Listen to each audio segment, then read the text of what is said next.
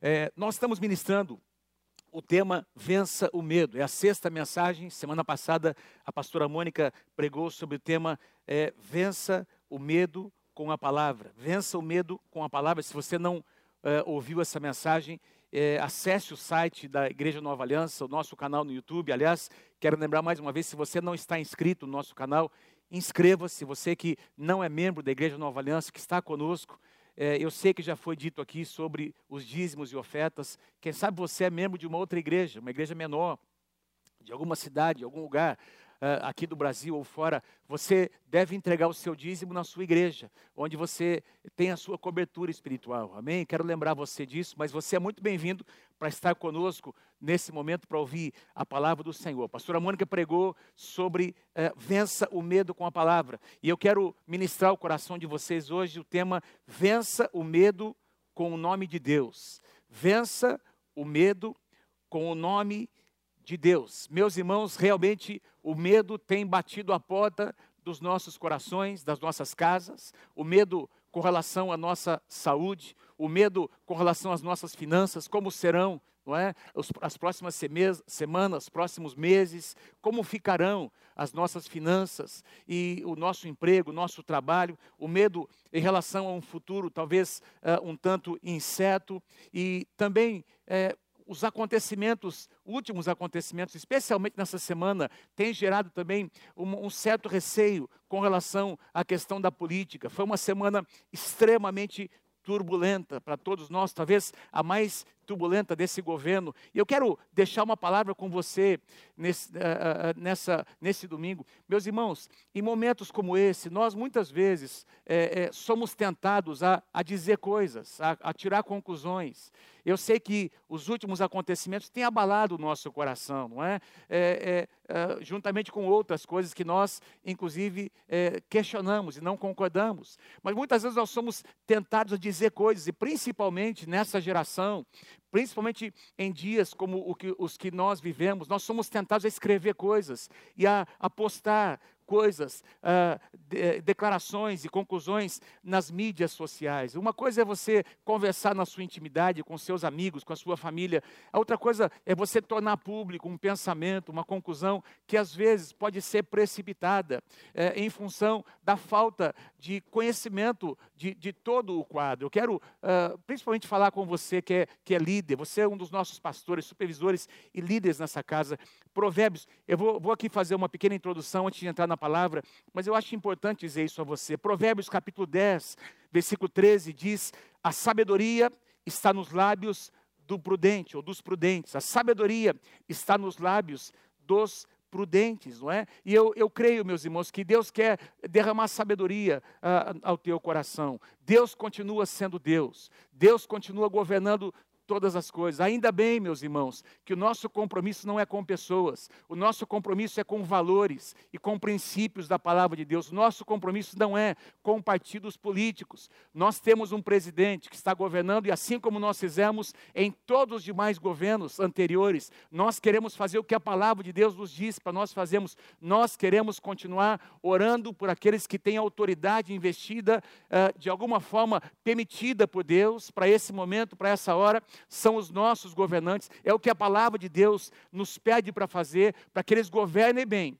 E assim, esse governo reflita na nossa saúde emocional, não é? E em muitas outras áreas na nossa vida. Volto a dizer o que eu disse na época das eleições, Daniel capítulo 2, versículo 21, é Deus quem remove reis estabelece reis segundo o seu desígnio. Vamos aguardar, vamos esperar a poeira baixar, vamos aguardar as informações virem até nós, para que nós possamos uh, tirar as nossas conclusões e, e, seguir a nossa vida. Nós queremos, uh, nessa manhã, declarar a bênção de Deus sobre o nosso país, sobre a nossa nação. A igreja do Senhor Jesus está reunida hoje em muitos lugares e os pastores estão orando, nós estamos orando. Ore pelo Brasil, ore pela sua nação, pela nação que nós amamos, porque, amados, a única pessoa com quem nós temos um compromisso fechado é a pessoa do Senhor Jesus Cristo. Ele governa, Ele está acima de todas as coisas. Amém, queridos? Deus é, continua sendo Deus. E a primeira passagem bíblica que eu quero trazer a vocês, agora já entrando na mensagem, no tema dessa manhã, vença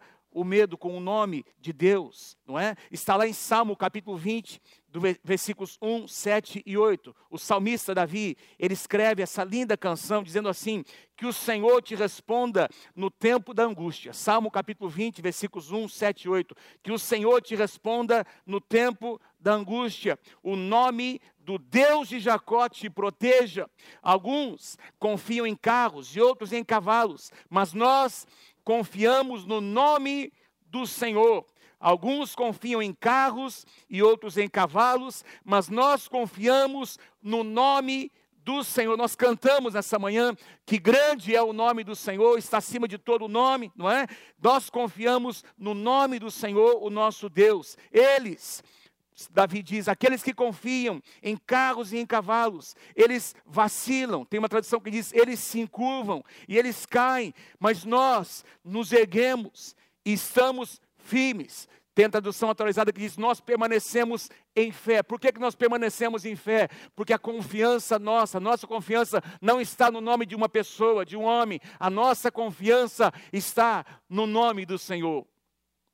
Quando Davi, meus irmãos, ele fala ele usa essas expressões, não é? Uh, uh, uh, sobre o nome do Deus de Jacó, não é? O nome do Senhor. Nós precisamos entender o contexto, precisamos voltar para entender, não é? Naquela época, o que é que significavam carros e cavalos? Carros, aliás, cavalos representavam a força, a força de um exército. Carros de guerra representavam a mobilidade de um exército. Vocês se lembram quando Israel sai do Egito? Diz que os egípcios vieram com os seus carros e com os seus cavaleiros, não é? Esse é, carros e cavalos representavam o poderio naquela época de um exército, não é? Poderoso aos olhos naturais. E Davi está dizendo: "Eu não confio". Davi, meus irmãos, era um guerreiro, ele era um general. Ele estava dizendo: "Eu não confio". Nós, a nação de Israel, nós não confiaremos em carros e em cavalos e em coisas naturais. Nós colocaremos a nossa confiança no nome do Senhor. Importante nós uh, lembrarmos que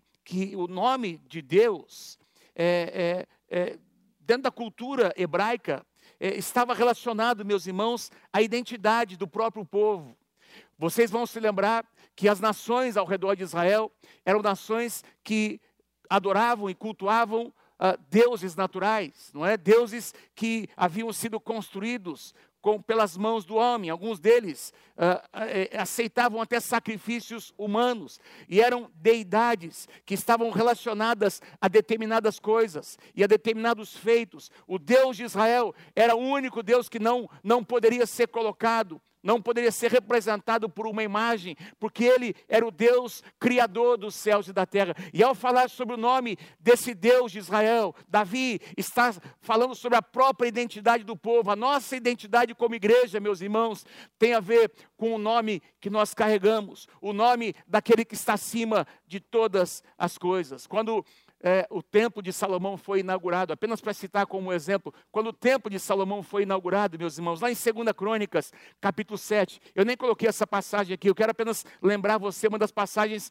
mais conhecidas sobre a oração. Ao, ao ser inaugurado, o próprio Deus diz, por meio de Salomão: se o meu povo, que se chama pelo meu nome, se o meu povo que se chama pelo meu nome. A identidade do povo tinha a ver com a identidade do próprio Deus, com o nome do próprio Deus. Se esse povo que se chama pelo meu nome, se ele se humilhar e orar e me buscar e se converter dos seus maus caminhos, e aí Deus diz: Eu ouvirei dos céus, eu ouvirei a sua oração, eu perdoarei os seus pecados e eu sararei a sua terra. Quantos de vocês creem, meus irmãos, que Deus vai sarar o Brasil? Eu creio, meus irmãos, que Deus vai curar o nosso país através da oração do povo de Deus. Estarão abertos os os meus olhos e atentos os meus ouvidos à oração que se fizer neste lugar. Esse lugar se referia ao templo de Salomão, que representa a igreja. Então, é, é Davi, é, é, Salomão deixa muito claro que esse, é, esse lugar chamado o templo, onde Deus habita, não é? E hoje se refere à igreja,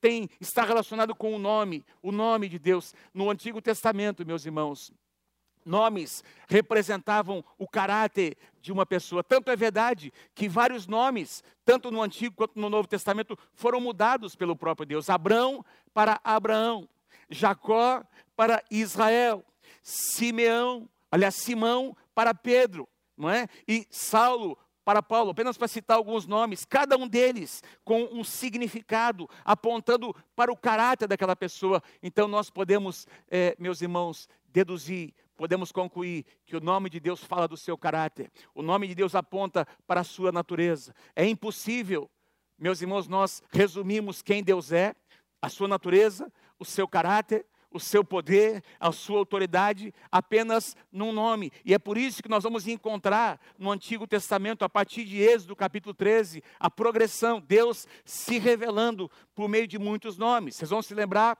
lá no comecinho de, de, de Êxodo que o povo estava sendo oprimido no Egito. E esse povo, ah, depois de mais de 400 anos de escravidão, meus irmãos, ele começa a clamar ao nome do Deus de Israel. E aí nós vamos começar a ver ali no capítulo 1 de Êxodo, Deus levantando, não é? Deus permitindo que Moisés nascesse exatamente dentro desse contexto. Você conhece a história, eu não vou contar aqui a história de Moisés, não é? Para resumir a história, ele vai para o Egito, ele é educado ali na cultura do Egito.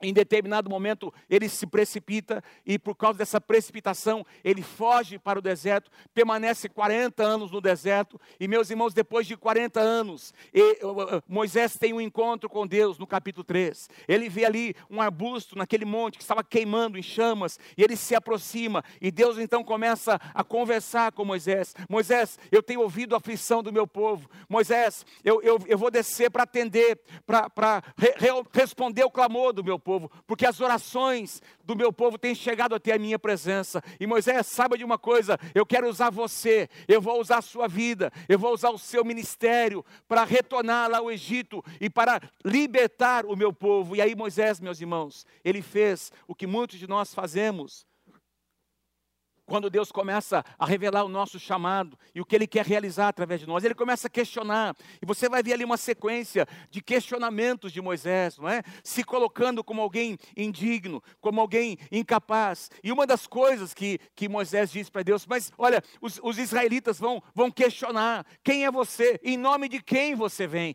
Quem é que te enviou? E aí nós encontramos, meus irmãos, Deus é, dizendo a Moisés, eu quero ler com vocês aqui, Êxodo capítulo 3, versículo 13 diz assim, Êxodo 3, tá? Capítulo 3, é, é, versículos 13 e 14. Moisés disse a Deus, Moisés disse a Deus, se eu for aos israelitas, Êxodo capítulo 3, versículos 13 e 14, se eu for aos israelitas e lhes disser, o Deus de seus antepassados me enviou a vocês, eles perguntarão, qual é o nome dele? Qual é o nome do seu Deus? Qual é o nome desse Deus que você diz que te enviou? O que eu devo dizer, meu Deus?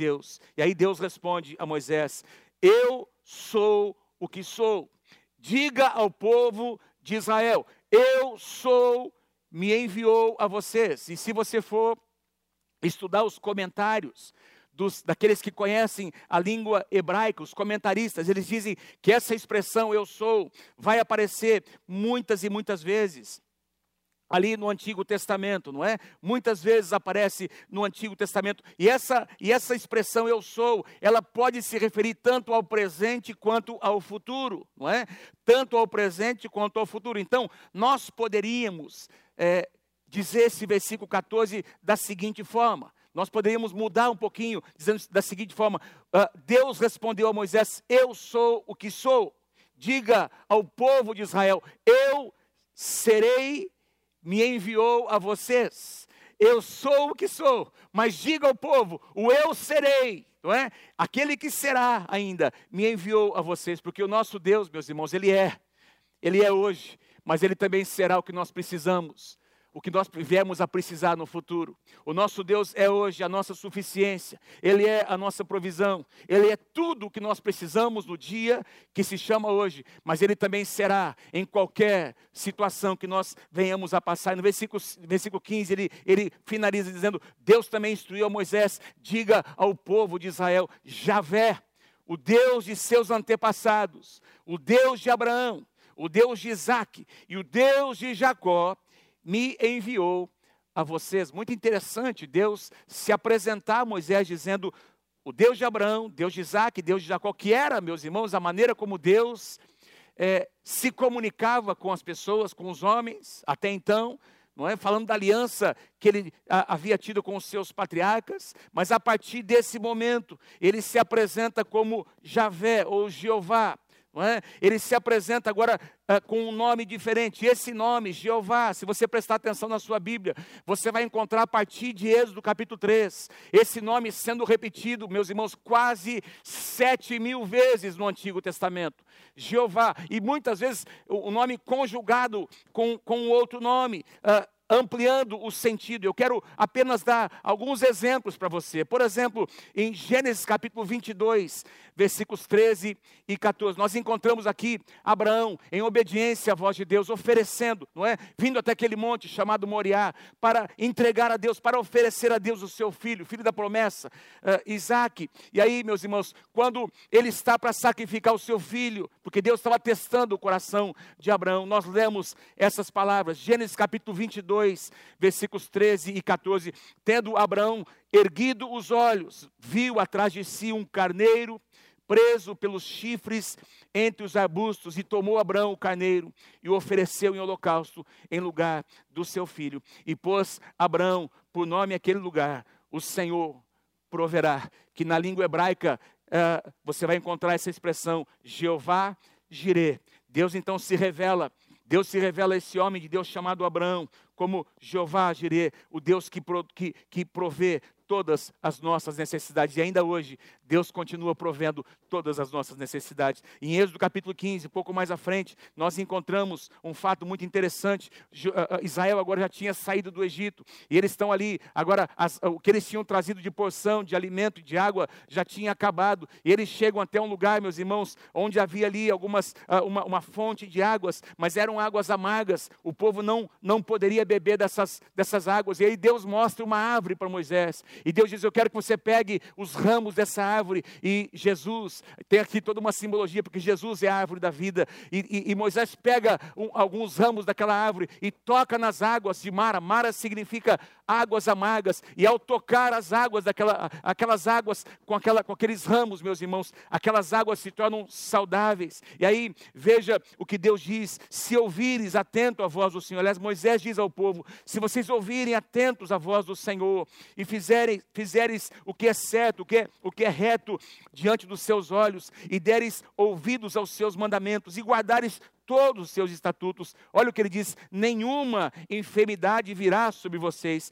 nenhuma praga chegará até vocês, das que eu enviei até os egípcios, pois eu sou o Senhor que te sara, eu sou Jeová Rafa, o Deus que cura as tuas enfermidade. Vamos avançar um pouco mais à frente, no capítulo 17 de Êxodo, nós encontramos, queridos, Israel enfrentando alguns dos seus inimigos, não é? Os amalequitas, estava ali Amaleque, o rei desse povo, eles, eles vêm para guerrear contra Israel, porque eles não queriam que o povo passasse por aquele lugar. E a palavra do Senhor vai nos dizer, meus irmãos, que Moisés sobe até o monte, sobe com dois homens, com Arão e Ur, cada um deles de um lado, lado direito e lado esquerdo. A palavra do Senhor diz que quando, enquanto Moisés levantava as suas mãos, Josué tinha vitória lá no campo de batalha como general. E quando as suas mãos baixavam, o povo de Israel co começava a perder a batalha. E a palavra do Senhor vai nos dizer, meus irmãos, que Arão e U sustentaram as mãos de Moisés e Josué,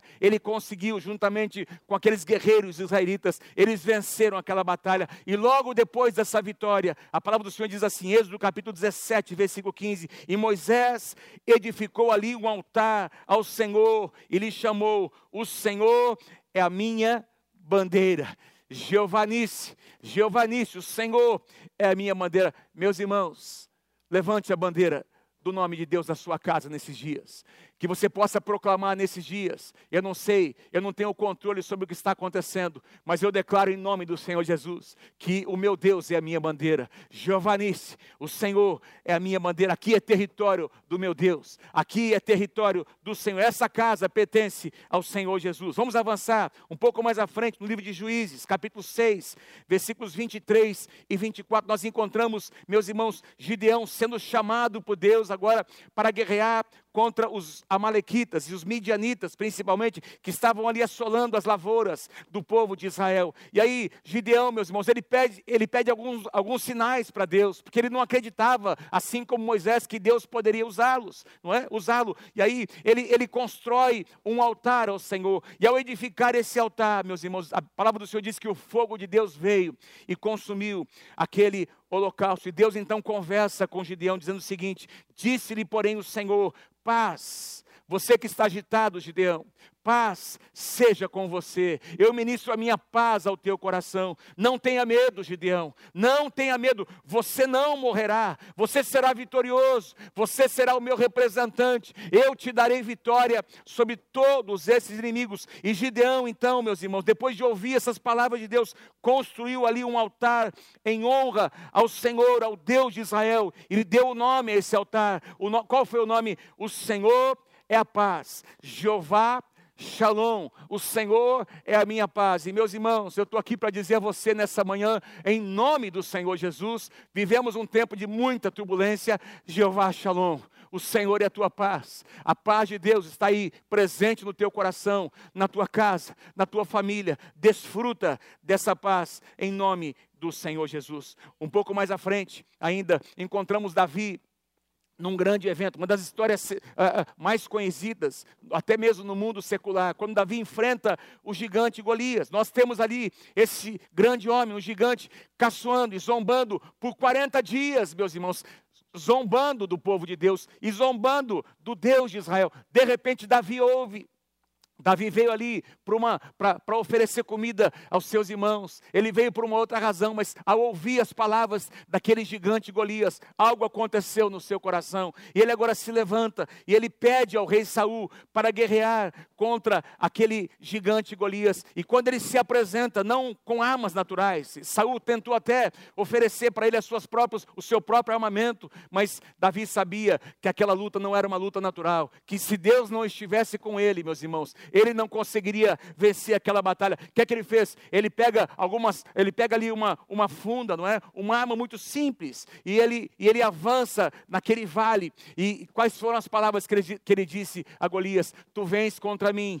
com espadas, com espada e com lanças. 1 Samuel capítulo 17, 45, versículo 45. Porém, eu vou contra ti em nome do Senhor dos exércitos. Jeová Sabaote, eu vou contra ti em nome de Jeová Sabaote, o Deus que luta as minhas guerras, o Deus que batalha, não é que vence as minhas batalhas. Meus irmãos, todos nós temos as nossas lutas, todos nós temos as nossas batalhas, mas nós temos o Senhor dos exércitos que luta por nós. Eu quero animar o seu coração nessa manhã, eu quero ministrar fé ao teu coração nessa manhã, como nós cantamos nessa manhã, não é? O nosso Deus é maior do que os nossos problemas, do que as nossas circunstâncias, meus irmãos. O nome do nosso Deus está acima de todas as coisas. Mais à frente, um pouco, estou finalizando essa primeira parte aqui, é, para dar esses exemplos da, dos nomes de Deus compostos, não é? No Antigo Testamento, Davi está fugindo, um pouco mais à frente, está fugindo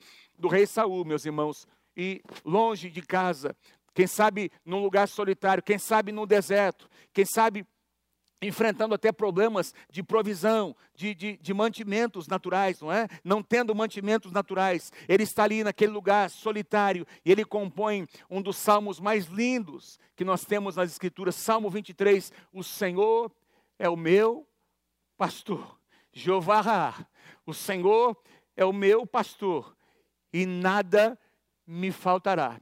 O Senhor é o meu pastor, meus irmãos meus queridos membros da Igreja Nova Aliança de Londrina, igrejas aliançadas, os irmãos e irmãs que estão participando conosco, pastores, e quem sabe você que está aí conectado conosco, que nem conhece o Senhor Jesus, você estava aí visitando aí, procurando algum lugar, algum site para ouvir uma palavra, eu estou dizendo a você nessa manhã, em nome do Senhor Jesus, que você pode ser pastoreado, você pode ser cuidado por Deus, Deus tem um carinho especial por você, Deus tem um amor especial por você, por sua casa, por sua família. Jeová, Ra, o Senhor é o meu pastor e nada me faltará. Louvado seja o nome do Senhor. Aleluia. E o profeta Jeremias, meus irmãos, profetizando sobre um rei que um dia viria, não é? Um rei que viria não para governar de maneira natural, um rei que traria justiça. Ele chama esse rei de o renovo, o renovo de Deus que um dia vai se levantar. Ele estava se referindo ao Messias, ao Rei eterno. Ele diz essas palavras, Jeremias capítulo 23, versículo 6: E será este o seu nome, e será este o seu nome com que será chamado Senhor, justiça nossa. Jeová, Sidqueno, Senhor, a nossa justiça. Meus irmãos, eu poderia continuar, tem muitos outros nomes no Antigo Testamento, não é? Nomes compostos que expressam o caráter e a natureza de Deus, do Deus de Israel. Mas eu quero avançar aqui, meus irmãos. Eu quero apenas citar aqui Isaías, o profeta Isaías, agora já se referindo ao Messias. Nós estamos caminhando para o Novo Testamento. Nós lemos aqui passagens do Antigo Testamento e nós estamos já indo para o Novo Testamento. Jeremias, Isaías, melhor dizendo, profetizou, meus irmãos, mais de 700 antes, anos antes do Messias se revelar. Ele diz assim no capítulo 7 de Isaías, versículo 14: Por isso o Senhor mesmo lhes dará um sinal. Um sinal, a virgem ficará grávida, referindo-se a Maria. A virgem ficará grávida e dará luz a um filho, a um filho, e o chamará de Emanuel. Meus irmãos, essa palavra profética está lá no Antigo Testamento, Emanuel, que significa Deus conosco, o Deus de Israel o mesmo Jeová que foi se revelando por meio dos seus nomes, agora em Jesus, ele se manifestaria por meio do Senhor Jesus. Em João capítulo 1, versículo 14, nós lemos, o, o evangelista João escreve que o Verbo se fez carne e habitou entre nós. O que era uma palavra, o que era uma promessa, ele encarnou-se, ele se manifestou. E aí, meus irmãos, nós vamos encontrar em Lucas capítulo 1, versículos 30 e 31, quando Gabriel se apresenta a Maria, quando Gabriel se apresenta para falar para ela sobre o cumprimento dessa profecia de, de Isaías, ele diz assim: Olha, mas o anjo lhe disse, o anjo Gabriel, não tenha medo, Maria. Não tenha medo, você foi agraciada agraciada por Deus, você ficará grávida e dará à luz a um filho e lhe porá o nome de Jesus, lhe colocará o nome de Jesus. E meus irmãos, o nome Jesus, meus queridos, é um nome hebraico, não é? Que vem da, da palavra Yeshua, não é? Que tem a mesma raiz da palavra Josué no Antigo Testamento. O significado do nome Jesus ou Yeshua é Deus Jeová é salvação, o mesmo Deus, Jeová do Antigo Testamento. Então, o nome Jesus traz em si o nome de Jeová. Tudo que Deus se revelou no Antigo Testamento no seu nome, de maneira progressiva, nós encontramos agora concentrado também no nome de Jesus. Tanto é que o apóstolo Paulo vai nos dizer em Colossenses capítulo 2, versículo 9, nele, em Jesus, habita corporalmente toda a plenitude da divindade. Paulo nos diz em Romanos capítulo 11, versículo 36, porque dele e por meio dele e para ele são todas as coisas. Em Jesus estava tudo que Deus é, porque Jesus era o próprio Deus. Em João capítulo 8, versículo 58, quando alguns dos judeus estavam questionando Jesus e o seu ministério, questionando as suas ações, questionando o seu poder, questionando a sua filiação, questionando se ele de fato era o filho de Deus e exaltando o seu pai Abraão. Os judeus estavam fazendo isso porque Abraão tem um lugar até hoje, meus irmãos, na nação de Israel, como o pai, não é? Aquele a quem Deus entregou a promessa. E eles estavam agora tentando diminuir Jesus e exaltar Abraão como o patriarca, o maior dos patriarcas. E aí Jesus responde: meus irmãos, aos judeus que o estavam questionando em João capítulo 8. Presta atenção nessa palavra, nessa, nessa, nesse versículo, em João capítulo 8, verso 58. Então respondeu Jesus: Eu lhes afirmo que antes de Abraão nascer, eu sou. Antes de Abraão nascer, antes de Deus entregar a promessa ao próprio Abraão, o pai da fé, aquele a quem vocês exaltam, aquele a quem vocês colocam acima de todas as coisas. Jesus disse: Eu sou, meus irmãos, exatamente a mesma expressão que Deus usou com Moisés em Êxodo capítulo 3. Eu sou. E a gente vai encontrar Jesus, principalmente no Evangelho de João e também em Apocalipse, que foi escrito por João, declarando muitas vezes, assim como Deus fez no Antigo Testamento: Eu sou, eu sou. Ele foi então se revelando porque é impossível você definir Deus e definir Jesus num só nome. E aí Jesus começa a, a, a, explicar quem Ele é, a revelar quem Ele é aos seus discípulos e é também a nós. Eu sou o pão da vida, Jesus é o nosso alimento. Jesus é o nosso alimento. Todas as manhãs, assim como o maná caía, todas as manhãs lá no deserto, meus irmãos, todas as manhãs, existe um pão que cai do céu. Nós somos alimentados pela palavra. Jesus é a própria palavra. Jesus é o pão que nos alimenta. Eu sou o pão vivo. Eu sou o pão da vida, não é? Ele também diz: Eu sou a luz do mundo. Nós somos luz. Jesus também diz em Mateus capítulo 5 que nós também somos luzes que devem brilhar no meio das trevas, mas nós somos luzes, porque ele iluminou o nosso coração. Jesus disse: Eu sou a luz do mundo, havia trevas no nosso coração, e quando a luz de Jesus entrou no nosso coração, as trevas se dissiparam. Gosto, acho, acho muito lindo aquela passagem que diz, que fala sobre Jesus quando ele veio morar na cidade de Cafarnaum. E diz que aquele povo que jazia em trevas, de repente eles viram a luz, experimentavam, experimentaram a luz, porque Jesus chegou naquele lugar. Tem luz na tua casa, porque Jesus está na tua casa. Jesus é a luz do mundo. Nós temos, estamos vivendo uma época em que o mundo está em trevas. Há medo no coração das pessoas. As pessoas não sabem o que vai acontecer e nós também não sabemos. Mas a diferença entre eles e nós, não porque nós sejamos melhores, a diferença entre eles e nós é que nós temos luz dentro das nossas casas. Lá no Egito, meus irmãos, uma das daquelas é, é, pragas que vieram sobre o Egito foi, numa certa noite, uma escuridão. Diz que eram trevas que tomaram conta do Egito. Mas diz lá no livro de Êxodo que dentro da casa dos israelitas havia uma luz que brilhava.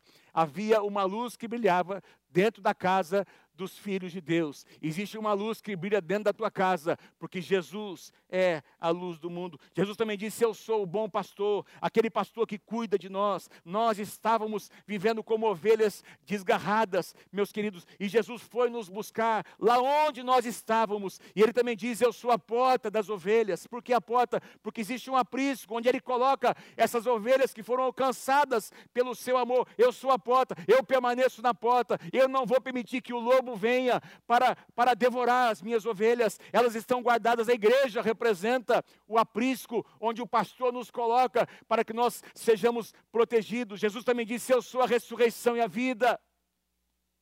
Se nós podemos crer, se nós podemos orar, se nós podemos esperar vitórias e milagres, nesses dias, se nós, meus irmãos, podemos orar e crer que as nossas casas serão protegidas, serão guardadas, que haverá uma seca de proteção ao redor do, do, do nosso cônjuge, não é? Nosso casamento, os nossos filhos, nossos pais, é porque Jesus, Ele é a ressurreição e a vida. Todos os homens que viveram, até os grandes profetas, eles morreram. E até aqueles que ressuscitaram debaixo do poder de Deus, eles também morreram um dia. Jesus é o único que morreu e ressuscitou e está à direita de Deus vivo intercedendo por mim e por você. Eu sou a ressurreição e a vida. Eu sou o caminho. Eu não sou, Jesus não disse eu sou um dos caminhos. Eu sou uma das opções. Eu sou o caminho. Eu sou a verdade, a única verdade. E eu sou a vida. Deixa eu dizer mais uma coisa para você que está me ouvindo. Uma palavra de Deus para você nesses dias. Jesus é a verdade. E o que nós estamos vendo na nossa nação, meu, presta atenção, meus irmãos, a verdade vai vir à luz. Tudo que está oculto, toda mentira será desnudada, a verdade virá à luz, meus irmãos, porque o nosso Deus é um Deus que está governando. Existe uma igreja que está orando pela nossa nação. Nós, a igreja do Senhor Jesus, nós estamos colocando o nome do Senhor Jesus sobre a nossa nação. E a palavra de Deus diz, João capítulo 14, versículo 16, Jesus diz: "Eu sou o caminho, a verdade e a vida. Ninguém vem ao Pai senão por mim. Ele continua dizendo: Eu não tenho tempo, meus irmãos, eu sou a videira verdadeira, eu sou o Rei dos Reis e o Senhor dos Senhores. Apocalipse capítulo 19. Eu sou aquele que era, que é e que há de vir. Apocalipse 4, versículo 8. Eu sou o Alfa e o Ômega, o princípio e o fim. Apocalipse 22, versículo 13. Fora o que os escritores do Novo Testamento disseram, ele é o Cordeiro de Deus, ele é a cabeça da igreja, ele é o único mediador entre Deus e os homens, Jesus. Nome sobre todo nome. Nome sobre todo nome. E meus queridos, pouco antes de ser levado aos céus, após a sua ressurreição, Jesus se encontra com seus discípulos e, como parte da grande comissão, ou seja, das suas últimas palavras, ele está agora entregando nas mãos dos seus discípulos, não é? O poder para continuar as suas obras. O livro de Atos, meus irmãos, continua sendo escrito. Atos dos apóstolos, dos discípulos. O livro de Atos será completado com a igreja. Nós somos a igreja, nós completaremos os atos da igreja dos apóstolos, os atos que Jesus iniciou. Meus irmãos, e Jesus diz aos seus discípulos, Marcos capítulo 16, versículos 17 e 18, são para mim dois dos meus versículos mais prediletos do, do Novo Testamento. Estes sinais hão de acompanhar aqueles que creem. Em meu nome, em meu nome, expelirão demônios. Em meu nome, expelirão demônios. Falarão novas línguas. Pegarão em serpentes. E se alguma coisa mortífera beberem, não lhes fará mal. Em meu nome, em meu nome, em meu nome, se impuserem as mãos sobre os enfermos, eles serão curados. Em meu nome, em meu nome. O que vocês fizerem, vocês farão em meu nome. Eu entrego agora a minha autoridade. A Efésios capítulo 1 diz que Jesus desceu lá do inferno, meus irmãos, e arrancou das mãos de Satanás as chaves da morte e entregou essa autoridade nas mãos da igreja. Em meu nome, vocês vão continuar o que eu comecei. Em meu nome, no nome de Deus, tudo aquilo que Deus fez e foi no Antigo Testamento, que eu fiz e, e, mostrei e aconteci. Eu coloco agora essa responsabilidade sobre vocês, mas vocês não vão no nome de vocês, vocês não vão no nome, na, na placa de uma igreja, vocês não vão no nome de uma pessoa natural que tem determinada autoridade, vocês vão no meu nome, vocês fazem as coisas no meu nome, vocês pregarão no meu nome, vocês expulsarão demônios no, no meu nome, vocês imporão as mãos sobre os enfermos no meu nome, e vocês farão o reino de Deus avançar no meu nome. No meu nome. E aí nós vamos encontrar, logo após o Pentecoste, no capítulo 1 de Atos, Jesus disse: Esperem em Jerusalém, vocês vão ser revestidos de poder. E aí eles esperam 120 pessoas lá, ali naquela casa, não é? Na parte de cima daquela casa. E a Bíblia diz que o Espírito Santo desceu sobre eles. E esses homens, meus irmãos, foram empoderados pelo Espírito Santo. E aqueles homens que antes eram medrosos, não é? Que eram receosos, que estavam eh, andando de acordo com as circunstâncias, amedrontados, porque o seu mestre já não estava mais com eles. De repente esse poder veio sobre eles. E eles agora se lembram do que Jesus havia dito em meu nome. Vocês vão operar milagres. E aí nós vamos encontrar logo depois, no capítulo 3 de Atos, eh, eh, Pedro e João chegando no templo para orar e para adorar o Senhor. Tem ali um paralítico, tem ali uh, um, um coxo, e amados, ele está pedindo esmola, ele está esperando receber alguma coisa, olhando para esses dois apóstolos, esperando para receber alguma coisa natural, uma moeda, não é? E, e ali alguma migalha. E qual foi a declaração de Pedro? Ele diz que olhou para aquele, aquele homem, disse: Olha, olhe para mim, olhe para nós aqui. Nós não temos prata, nós não temos ouro, eu não tenho coisas naturais para te oferecer, eu não tenho poder em mim, eu não tenho solução para você, mas o que eu tenho, eu te dou. Em nome de Jesus Cristo Nazareno, levanta e anda. E a palavra do Senhor diz, meus irmãos, que Pedro agora pegou nas mãos daquele homem e ele deu um salto não é? Ele deu um salto curado pelo poder de Deus, pelo poder do nome do Senhor Jesus, e entrou com Pedro e com João no templo. Diz que ele entrou saltando, louvando e adorando a Deus por aquele milagre que havia acontecido, porque meus irmãos, o nome de Jesus tem poder. O nome de Jesus tem poder.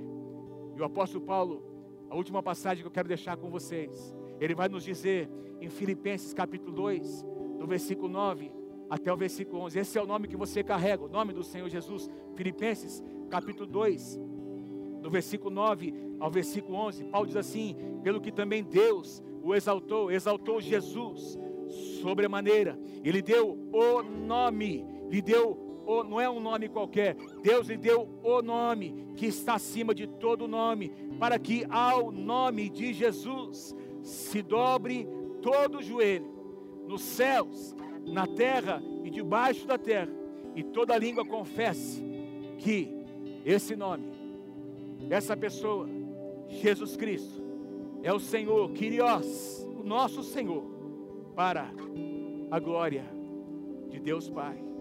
Aleluia, aleluia, aleluia. Nós estamos, nós estamos debaixo do nome do Senhor Jesus.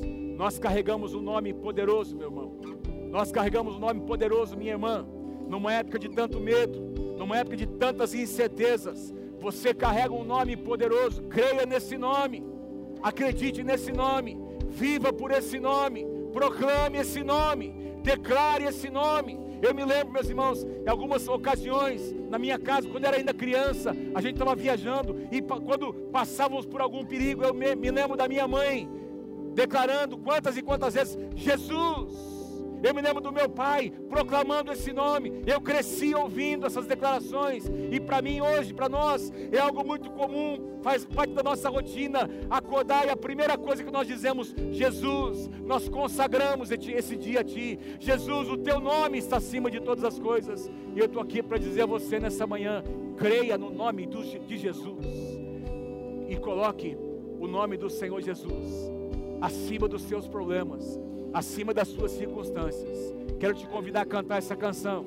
Depois eu vou orar com você nessa manhã, porque eu creio que o nome de Jesus tem poder, está acima de todas as coisas. Aleluia. Amém. Aleluia. E a morte venceste, o véu tu rompeste, a tumba vazia agora.